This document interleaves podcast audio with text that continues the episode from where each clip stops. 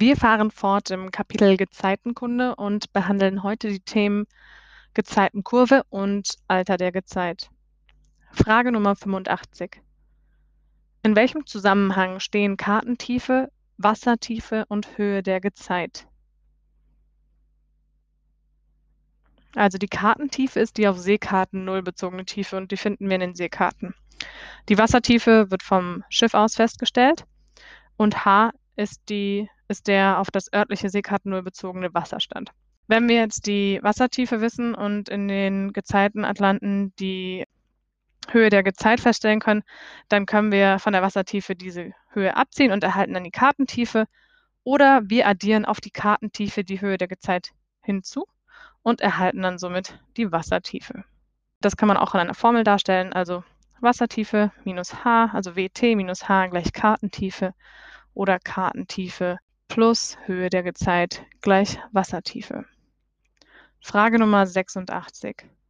Warum ist es in Tidengewässern wichtig, die Uhrzeit einer Lotung festzuhalten? Um anhand der Gezeitentafeln feststellen zu können, ob das Wasser steigt oder fällt. Frage Nummer 87. Was ist ein Pegel? Ein Pegel ist eine Skala zur Anzeige des Wasserstandes. Frage Nummer 71. Erklären Sie den Begriff Alter der Gezeit. Das Alter der Gezeit gibt an, in welcher Phase sich das aktuelle Tidengeschehen befindet.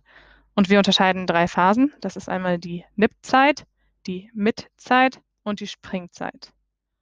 Und die Springzeit und die Nippzeit hängen von der Mondphase ab. Die Springzeit tritt bei Vollmond und Neumond auf und die Nippzeit bei Halbmond. Die Mittzeit liegt genau dazwischen. Frage Nummer 52. Wodurch können auch im gezeitenlosen Revieren erhebliche Wasserstandsschwankungen und Strömungen, zum Beispiel Triftstrom, hervorgerufen werden? Sie können durch Stärke, Dauer und Richtung des Windes oder durch Zurückschwappen aufgestauter Wassermassen, zum Beispiel in der Ostsee, hervorgerufen werden. Also durch Stärke, Dauer und Richtung des Windes und Zurückschwappen aufgestauter Wassermassen. Frage Nummer 70. Wie stehen Sonne und Mond winkelmäßig zur Erde bei Springzeit und bei Nippzeit? Die Springverspätung soll hier unberücksichtigt bleiben. Also bei der Springzeit stehen Mond und Sonne in einer Ebene mit der Erde, also die bilden eine Horizontale. Und bei der Nippzeit bilden Erde und Sonne eine Verbindungslinie und Erde und Mond. Und beide stehen im rechten Winkel zueinander bei der Nippzeit. Frage Nummer 88. Welchen Einfluss kann der Wind auf die Gezeiten haben? Der Wind kann Strömungen und Wasserstandsänderungen hervorrufen, die zu den Gezeitenströmen und den Gezeiten hinzutreten.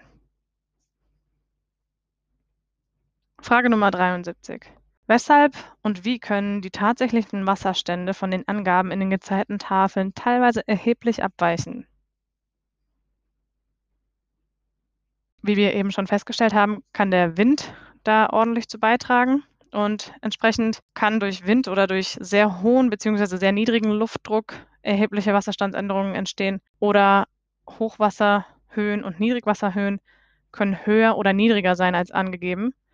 Und die Hoch- und die Niedrigwasserzeit kann früher oder später als angegeben eintreten, aufgrund von Wind oder hohen bzw. sehr niedrigen Luftdruck. Frage Nummer 107. Sie fahren bei frischem Wind und mitlaufendem Strom, also Wind gegen den Strom, nach Louvre, also der windzugewandten Seite.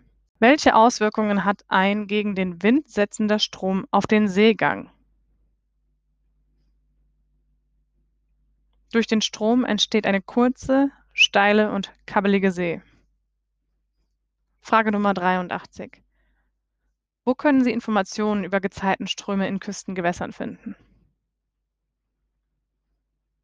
Informationen finden wir erstens in gezeiten Stromatlanten und Seehandbüchern und zweitens in Seekarten aus gezeiten Stromtabellen, die bezogen sind auf die Hochwasserzeiten des dort genannten Bezugsortes.